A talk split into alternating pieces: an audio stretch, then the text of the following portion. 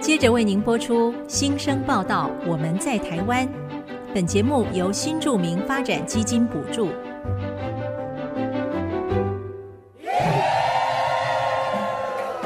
他们从世界各地来到这里，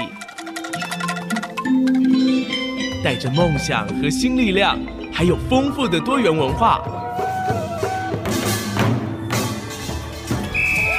新生报道，我们在台湾。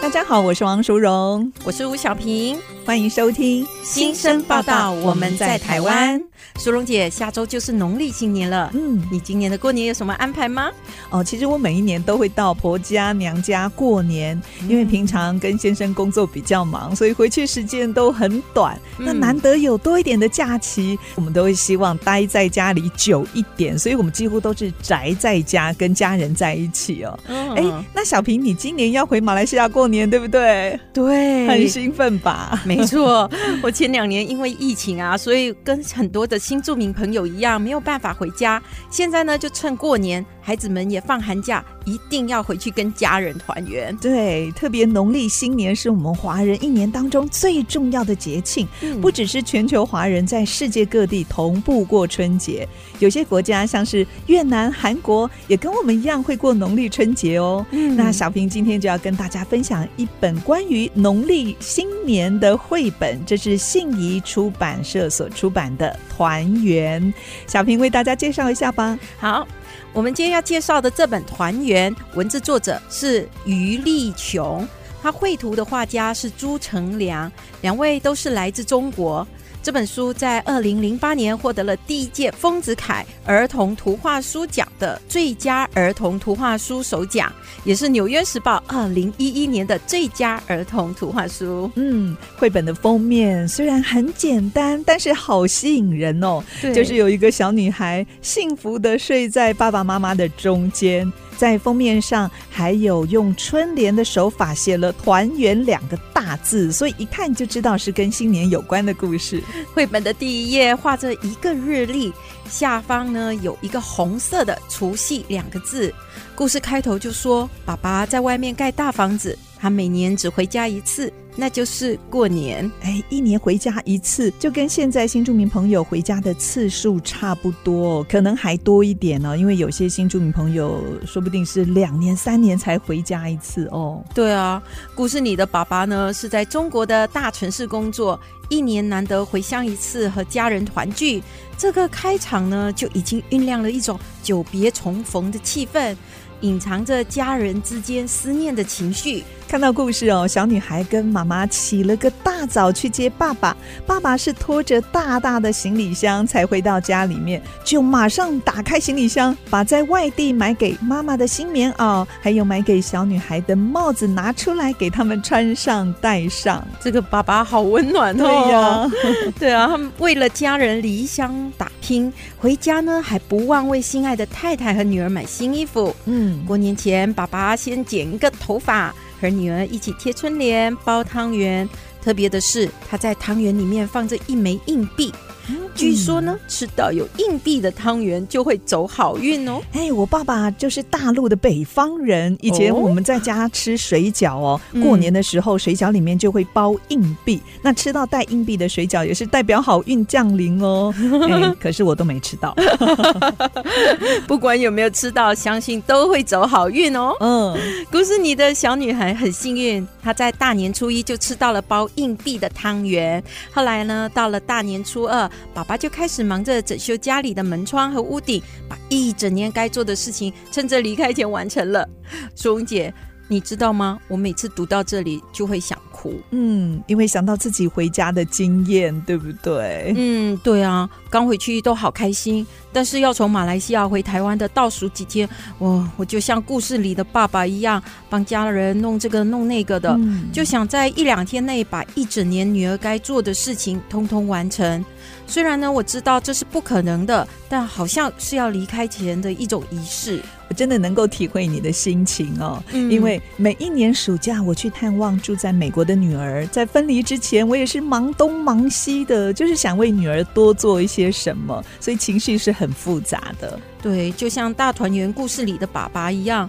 大年初四就要离开家里，回去城里工作。哦，心里也是很复杂，对不对？对，啊，爸爸呢就在小女孩的耳边轻轻说了一些话，小女孩听了就拼命的摇头，嗯接着把她那一枚珍藏的好运币就送给了爸爸。爸爸到底说什么啊？哦，那就请大家自己跟孩子一起找出来吧。嗯，那在跟孩子共读或者是自己阅读的时候呢，建议听众朋友不妨仔细欣赏一下图像，因为绘本除了在文字之外呢，图像也是很重要的元素。嗯很多作者想要传达的细节都在图像里面哦。是啊，我们大人呢习惯阅读文字，但是呢，在绘本中，图像蕴藏着非常丰富的讯息，值得我们好好的阅读。苏荣姐读完这本书，我觉得我家人的爱一直都守候着我。嗯，嗯，不管我离开家乡多么的远，没错。今天呢，我们就特别选播一首跟绘本非常相似的歌曲，歌名叫做《大团圆》。嗯这首歌非常的喜气哦。哎，小平，你家四岁的女儿都能够朗朗上口，会唱，对不对？对他每天都在表演 呢。我们也期待新年来到，享受和家人团圆的时光。广告过后，我们邀请了来自中国北方的回族女儿刘贝贝，跟大家分享她这几年在台湾的精彩生活。马上回来。说一声恭喜，贺喜迎年，迎接美好的新一天。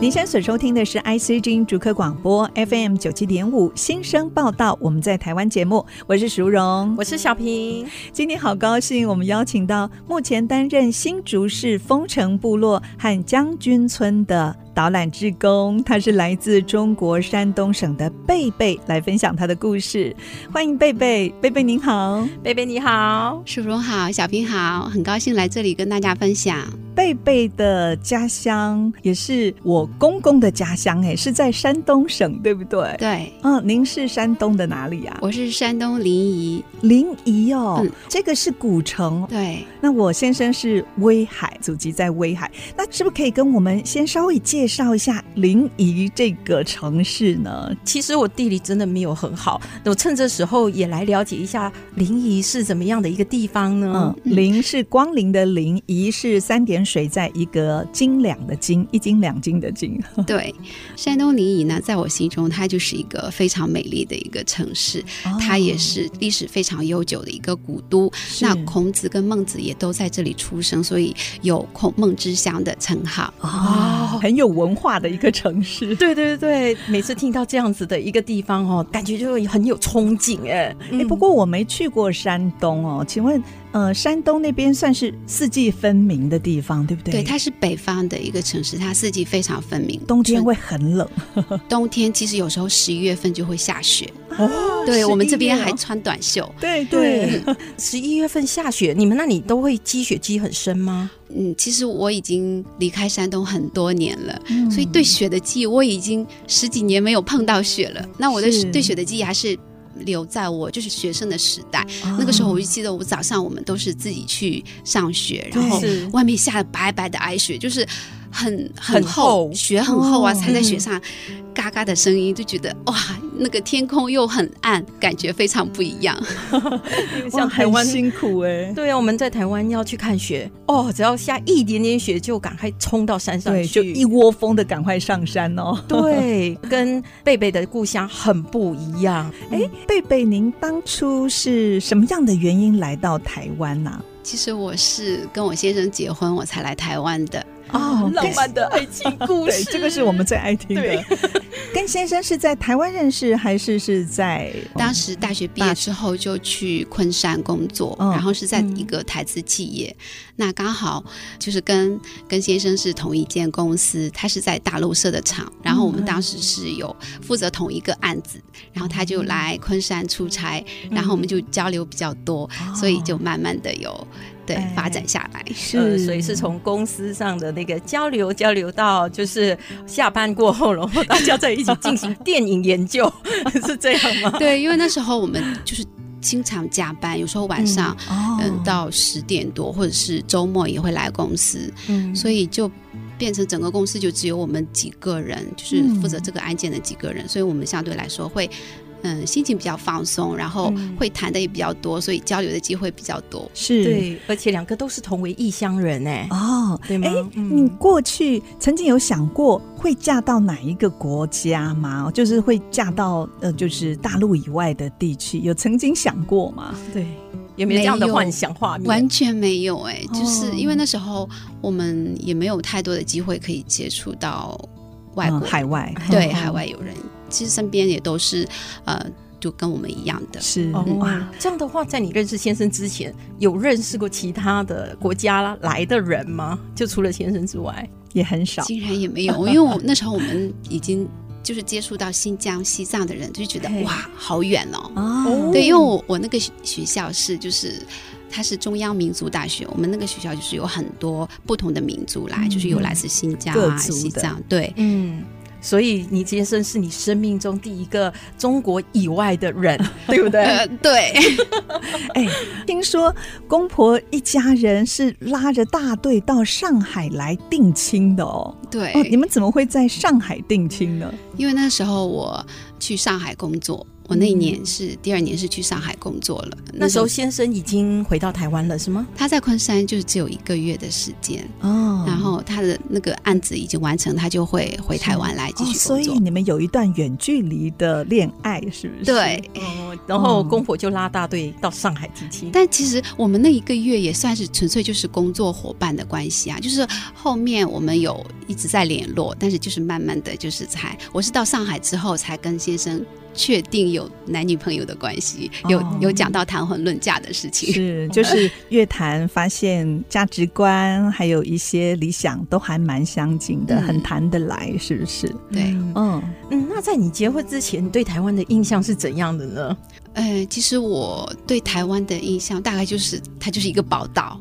但是也是因为我们两岸的特殊关系，其实网络媒体也没有那么发达，所以我们对台湾的了解真的是非常有限，可能只能从电视上啊、电视剧啊之类的，就觉得它是一个非常发达的一个地方，因为那个亚洲四小龙应该是非常繁华。实际上，你来到台湾生活了，跟你之前想象的有没有什么差距呢？来台湾之后，其实整 个我对台湾的生活。嗯，就是城市面貌上面其实差距没有太大，嗯因为就跟电视上看到差不多吗？对，，因为呃，我也在北京待过，在上海待过，那也是哇大大陆城市嗯数一数二的大城市，所以我来到台湾之后呢，就觉得嗯，生活环境上面是还好，嗯可是住了一段时间之后，我就发现，在台湾真的生活非常方便，嗯而且。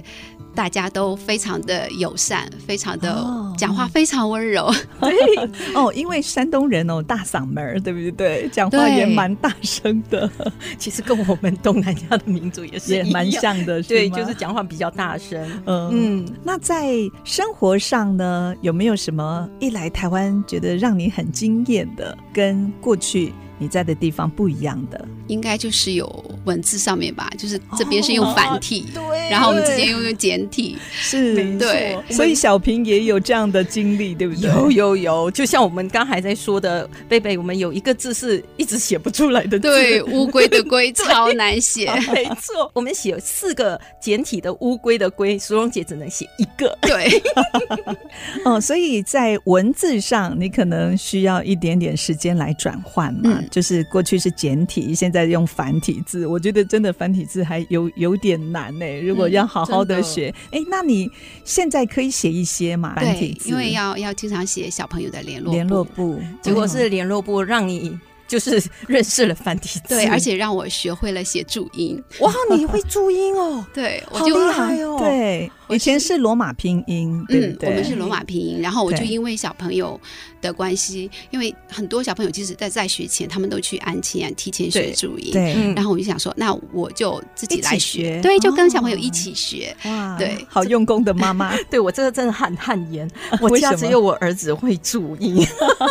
所 以我还想说以后我女儿上学前，我就请我儿只子请儿子教。教她就好了。嗯，哎，贝贝是来自中国山东，而且是少数民族哎，回族。难怪我觉得你的五官好深邃，特别眼睛好漂亮 哦。谢哎，谢。你是不是可以为我们介绍在山东老家的回族？那回族是分散在各地居住，还是有特定的社区或者是村子聚集住在一起？啊诶，其实，在山东的话，我们回族还是比较集中的住在一起的，嗯就是这样一个单位，就好比是新竹的一个里。某个嗯里，它是一个里，就是全部都是回民住在这里。是因为政策的缘故，还是大家自动自发的？嗯，我觉得这个就是一个行政的一个划分吧，它就是你回民的话，你就固定就是你们在这一块，然后、哦，所以也是公部门对对对，政府的一个政策。对对对，嗯，是因为一些嗯事情上处理啊比较方便。 还有还有一些可能生活习惯啊、对采买的部分。对对。嗯，在你的家乡啊，贝贝，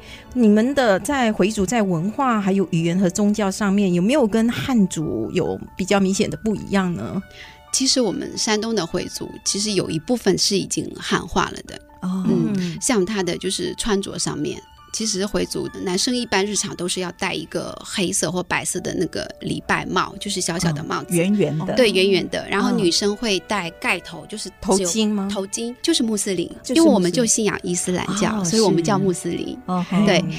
所以就是他会戴一个盖头，女生会戴一个盖头，然后只露就是脸部露出来。哦就跟我们在这里看到的来自印尼的朋友是一样的。对，是嗯，对。但是就是因为日常生活，嗯，如果你要是带这些东西就很不方便，因为你要是上班啊、下班啊，或者是怎么样的，哦嗯，就所以大家的服装上面就是跟。慢慢也改变了，对，就是是除非有特殊的节日，就是嗯节日的时候他们才盛装打扮。嗯是是。那他们的语言呢，也是用汉语吗？华语？在家里有特别的语言吗？语言其实我们原本都是要讲阿拉伯语的，哦但是现在都已经汉化讲汉语。那你爸妈会用阿拉伯语书写什么的吗？因为他们的那个书写系统跟我们很不一样，完全不一是样，不同编的。我爸嗯爸会，但是哦嗯，妈妈就不会。爸爸会，因为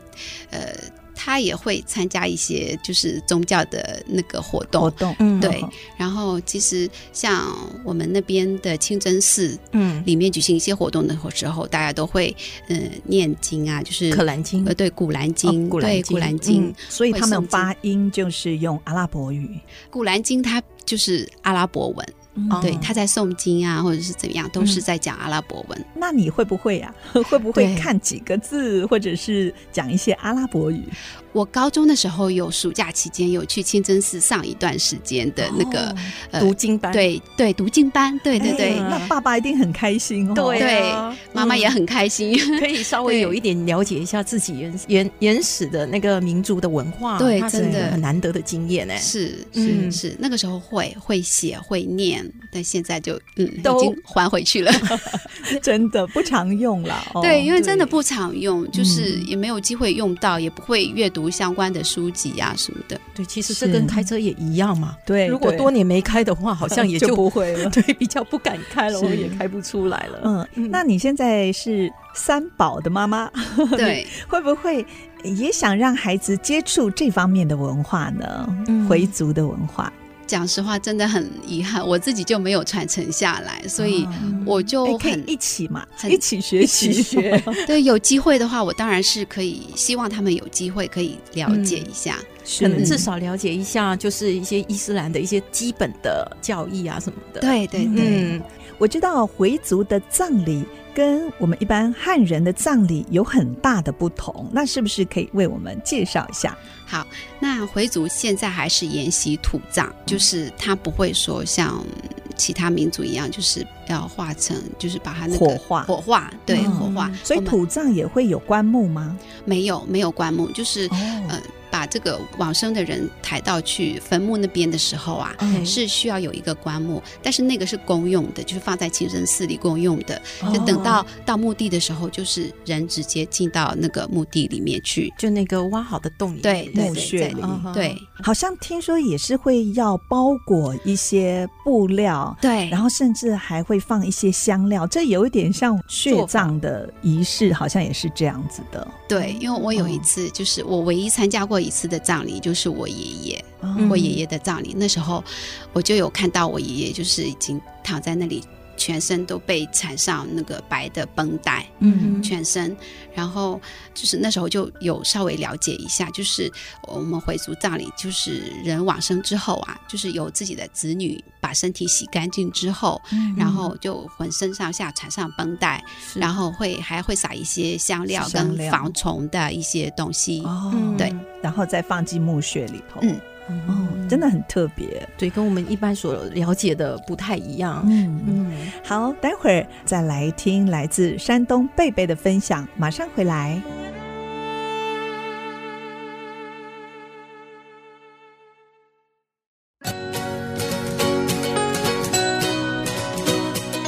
欢迎回到新生报道，我们在台湾节目，我是淑荣，我是小平。今天我们节目来了一位大陆山东的回民贝贝，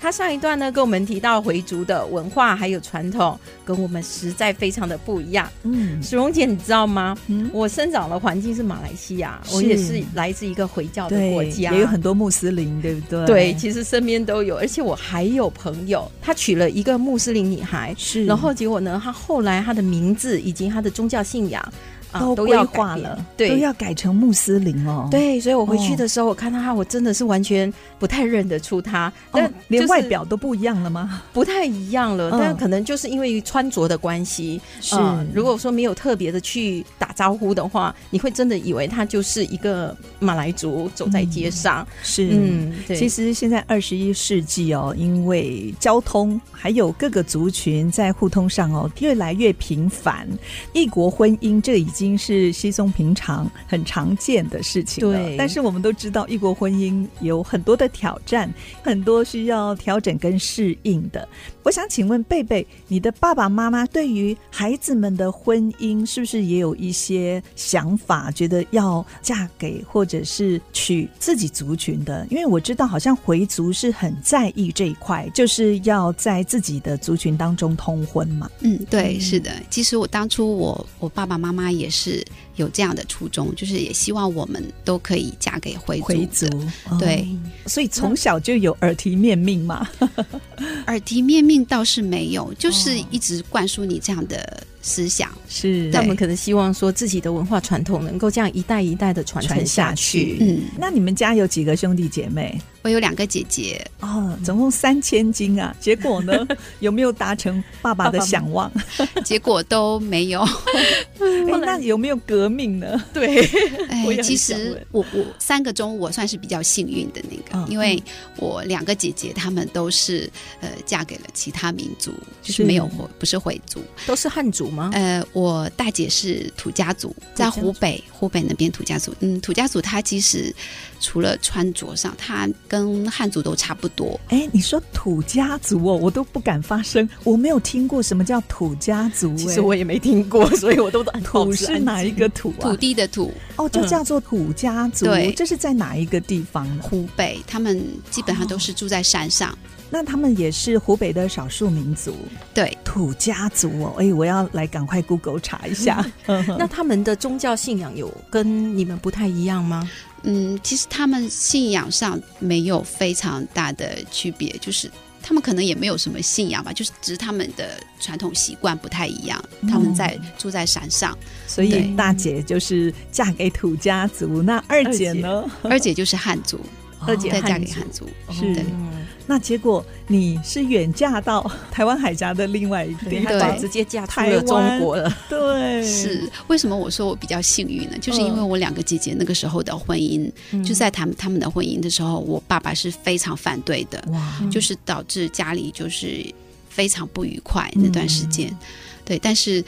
最后还是他们的还是屈服了，就是是因为还是爱女儿啦，对不对这个对是女儿所爱的，就对爱屋及乌吧。 对，所以也是想到说，为了自己的小孩，希望他们幸福。嗯，是，嗯，所以到我的时候啊，就好吧，就你就勇敢的去追寻自己的生活。是，那现在呢？你们家乡的回族的亲戚朋友的婚配状况，是不是因为通婚的一个趋势也都已经在那里了？你要真的找到自己回族的人，可能也不容易吧？嗯，对，其实现在我们家那边就是慢慢的，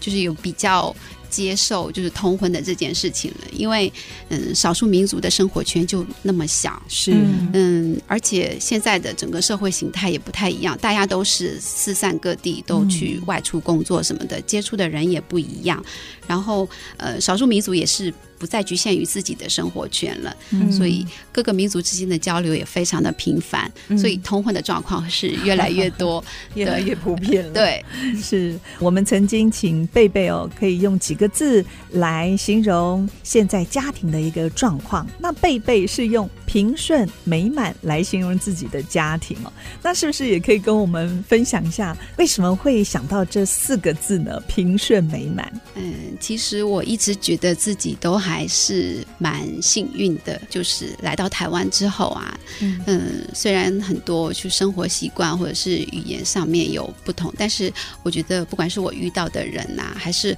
我的公婆啊，我的先生都对我非常的好。那你现在是有三个孩子嘛，对不对？嗯那孩子的年纪多大呢？大的是念国一，嗯然后是小六跟小四，哦其，实都国一、小六、小四， 蛮相近的、 对呀、哦 嗯在异乡哦生三个孩子，那爸爸妈妈有曾经来这里陪伴你吗？或者是帮忙？嗯，其实我刚来台湾的时候啊，那个时候是爸爸妈妈还没办法来，因为我要哦有、有那个定居居的留身权对居留的身份之哦后，才嗨能申请他们过来。是所以以我在台湾的婚礼，他们也没有参加。啊，哦，那你们哦在也没办法申请来哦，，对，参加婚礼是哇，。哦，所以你们在中国那里有没有办了一场婚礼，然后在台湾这里再办一场？就是在嗯，在大陆那边就是简单的办了一下，然后来台湾之后，我公公就是大操事办，对 盛大的婚礼宴客宴了六十几桌，哇，很 多耶，对，因为那时候是在金门，他把大金门、小金门所有的亲朋好友全都请过来。哦金门对因为我宴现客，嗯对我先生是金门人，可见的公公是非常的开心。 对不对对，贝贝，你的娘家和婆家都离你们很远哎、因为你娘家在中国，然后婆家在金门。那这样的话，你不就是一个二十四小时的妈 妈？当初你是怎样子独自一个人去照顾三个年龄又这么近的小孩呢？嗯，其实回想一下，我那个时候整个人确实状况也不是非常好，哦因为当时一来台湾就怀孕，然后嗯感觉就是一直在生小孩、顾小孩，就是前面的前这面四五年就是一直在照顾小孩的嗯、呃样子，然后所以你都是全职妈妈前几对年哦，对，因为嗯、呃刚来台湾就想到啊，我以前家人也在旁边，然后也有对朋友，也有工还作，哎有工作，嗯真的对从职场一下子成为全职妈妈，我也曾经度过这种冲击。对，所以这个对心态其实没办法马上就转换过来，哦然后又来到了一个陌生的地方。然后又没有朋友，嗯对真的好不容易哦。所有是一切都要重新开始，然后每天回家只看到先生，因为公婆又不在啊，对对不嗯对？对所以你有一段时间就是自己一个人在家带着三个孩子哦。是那个时候，就是因为住的地方好像也不太方便，嗯就是因为那时候有怀孕大肚子啊，嗯然后我们又住五楼，又没有电梯，然后就是哦走楼梯会很不方便，是所以我是基本上就是都在家里。都待在家里，对就是只有周末的时候，呃，先生也在家，就可以一起出去走一走。是是，小平，你知道啊真的好辛苦哦，我刚从台北搬来新竹就是这样，在家带两个孩子，我待在家七年，是只有等周末，因为平常先生都很忙碌，对，那只有周末先生带我们出去走一走，几乎都是关在家里啊的。，苏荣姐，哦原来你也是，虽我也曾经有这一段，然你不是从外国嫁来 的，但是也是差不多。我看你们对真的很辛苦哎、对怎么熬过去的呢？其实当了妈妈就知道，妈嗯妈是非常坚强的。为母则强，对不对对对，就是可以克服一切困难。是，但是有时候去会会在心里好好，就是小小的安慰一下，就是虽然没有人帮我嗯带小孩，但是我觉得我来到这里已经很幸运了，嗯公婆人也好，然后先生对我也很好，对我就觉得嗯这样就很够了。对，嗯贝贝真的是知足感恩的人哦。对，不过看你现在哦，这么的活跃又好活泼，从没有朋友到现在有很多的朋友，从一个全职妈妈只待在家里，后来也走出来变成志工，现在甚至要走上导游的路。你是怎么走出家门踏入人群的呢？那其实这个契机还是从我搬家之后，搬家之后，然后我们住一楼，又住在学校附近，哦，嗯所以那个时候我就可以经常带小朋友去学校玩呐、是出入就比较方便了，对，出入比较方哦。便，然后就有机会可以认识一些同样带小孩出来呃运动的妈妈哦们，就认识之后，他们就会介绍很多资源给我，就是嗯参加一些活动啊，或是是等等的。可以到学嗯校当说故事妈妈，对不对？对对，这个就是朋友介绍的，他说、哦啊，那个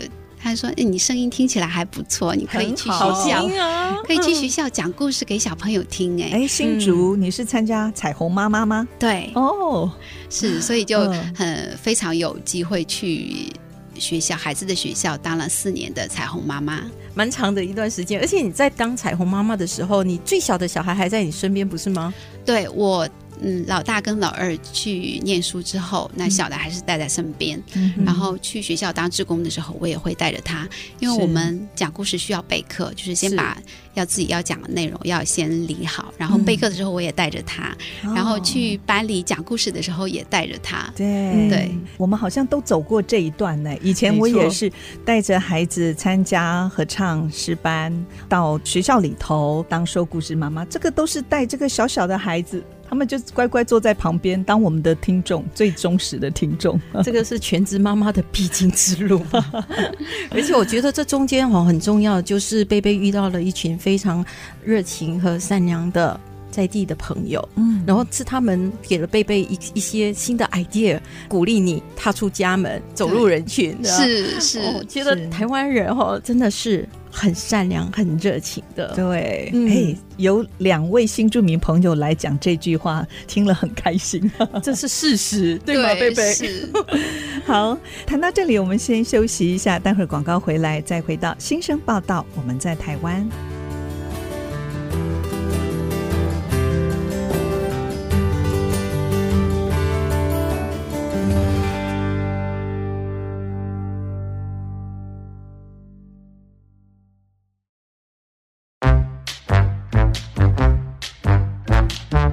世界万花筒。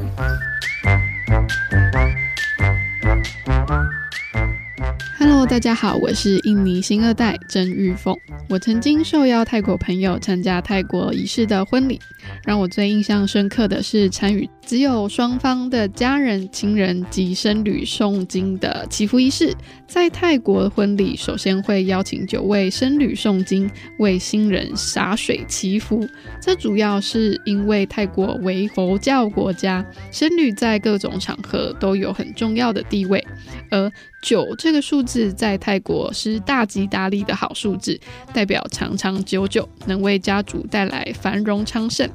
最有趣的印象呢是迎亲仪式，会有很大的阵仗，由新郎还有新郎的爸妈走在最前面，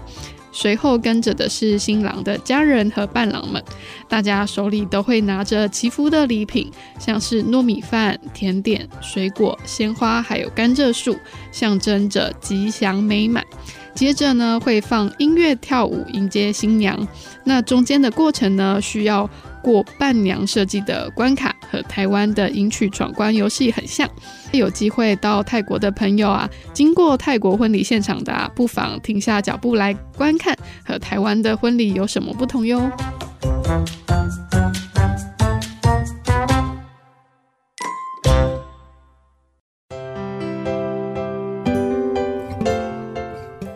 欢迎回回到新生报道，我们在台湾节目，我是淑荣，我是小平。今天我们邀请到来自中国山东的贝贝来跟我们分享哦。刚才贝贝也谈到了，现在可以成为新竹市的导览志工，甚至还要朝专业导游迈进哦。从一个本来都关在家里，现在可以走出来参与社会，一个快乐的。妈妈，我知道过程当中也有一些需要感谢的人，对不对？嗯，对，其实我能从家庭走出来，其实也要感谢很多人。像那个时候，其实很多朋友、家人，他们都很鼓励我说，可以试着就是出去晃逛一逛啊、嗯什么的。像我大姑，她之前也是住在新竹，她就会偶尔会来家里陪我。嗯然后我也有几个朋友，他们也知道我出行不方便，嗯他们也会过来说，哎，也可以载我出去买买东西、逛逛街什么之类的。嗯对，他们会主动来关心我，我觉得超温馨的。是，对刚才在广告时间呢，我就问小平说：“哎，小平怎么会认识贝贝？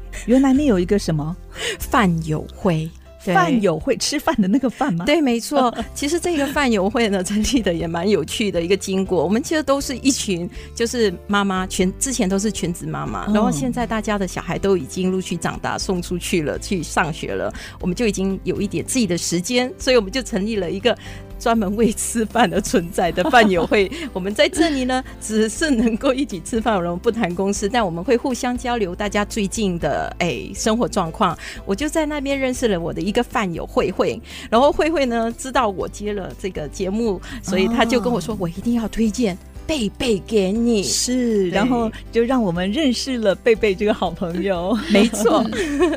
其实觉得全职妈妈在一段育儿的过程中，在身边有一些朋友、一些贵人，她就真的是一个很对重要的一个助缘啊。 对，嗯其实真的是需要有一个支持的系统、支持团体哦。所以，如果有什么姐妹会啦，或者是妇女会啦，还有哎饭友会啦，哎对 嗯我们就要勇敢的跨出 去，没错，多多参加。嗯，贝贝，你婚前自己的专业和事业是什么呢？你来台湾后有没有往这一方面规划？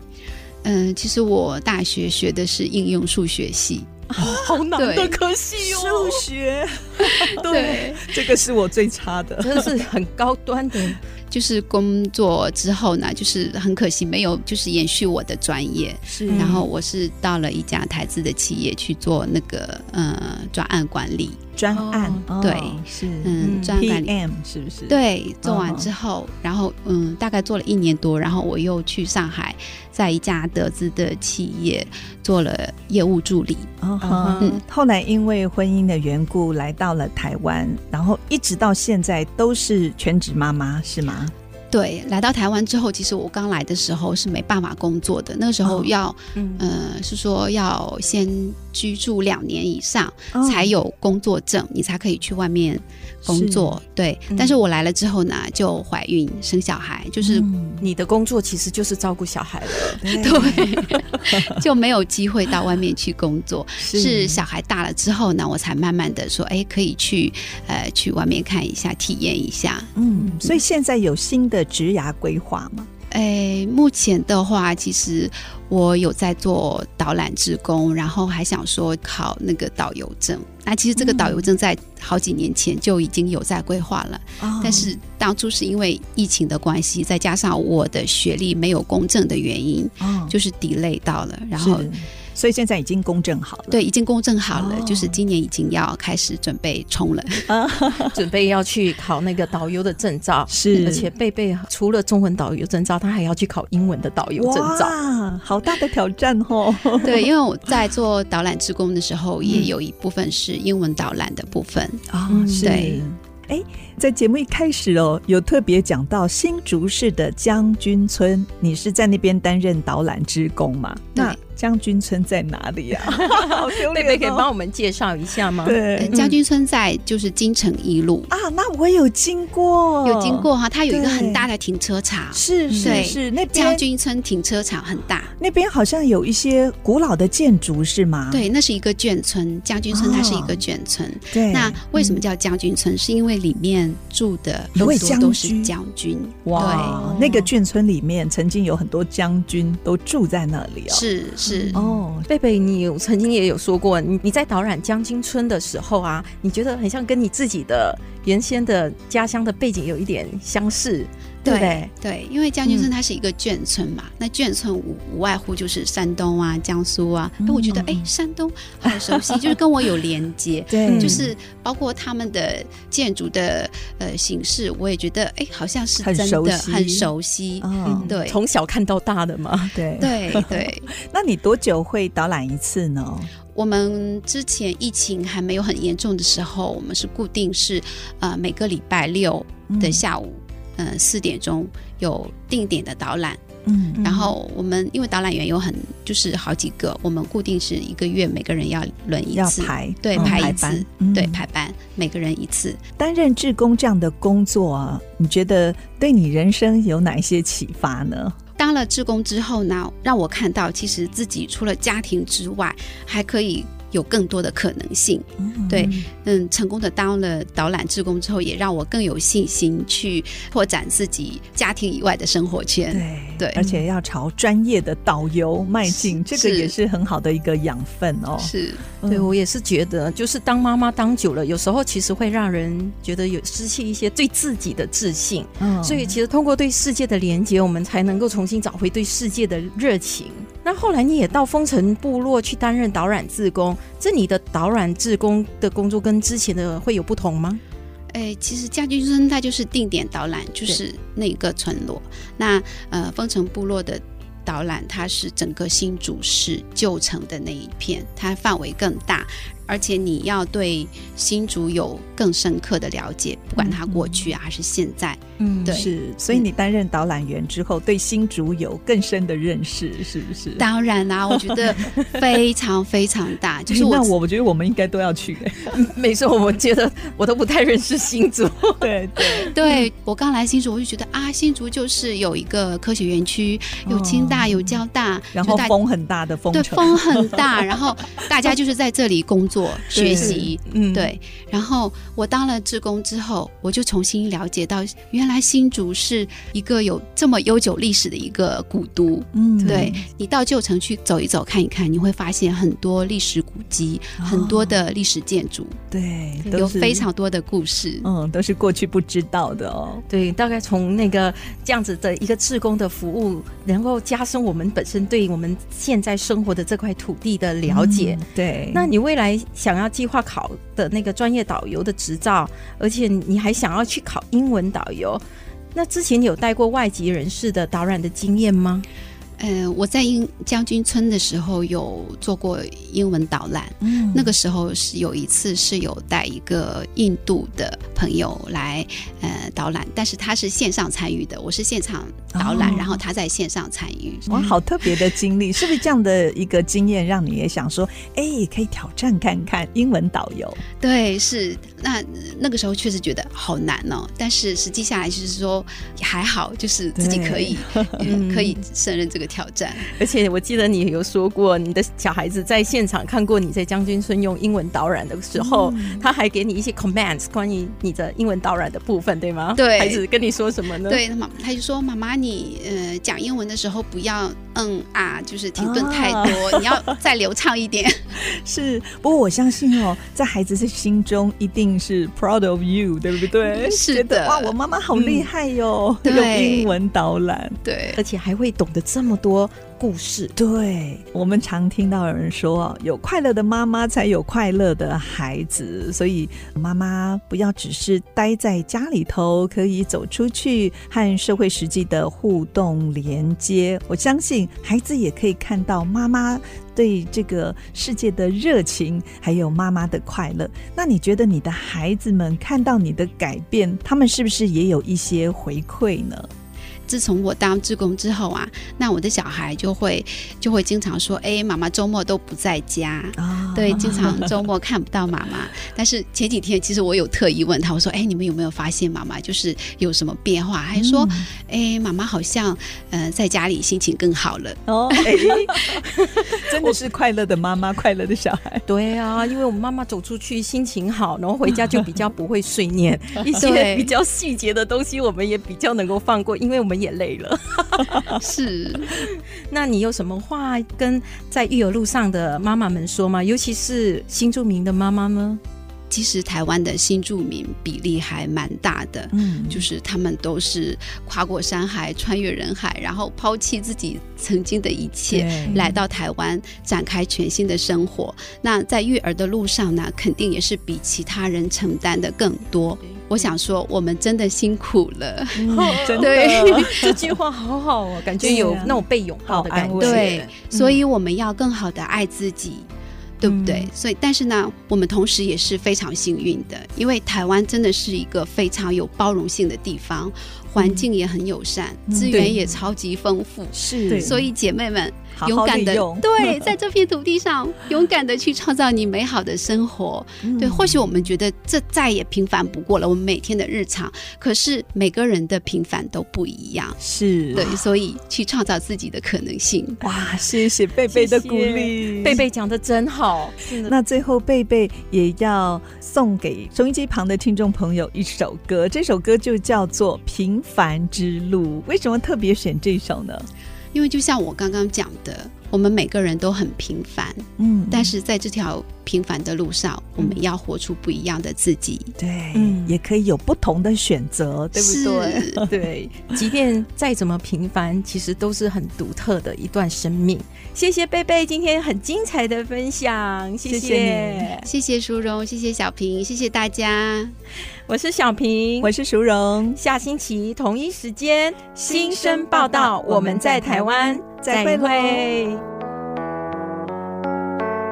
本节目由新著名发展基金补助。徘徊着的，在路上的，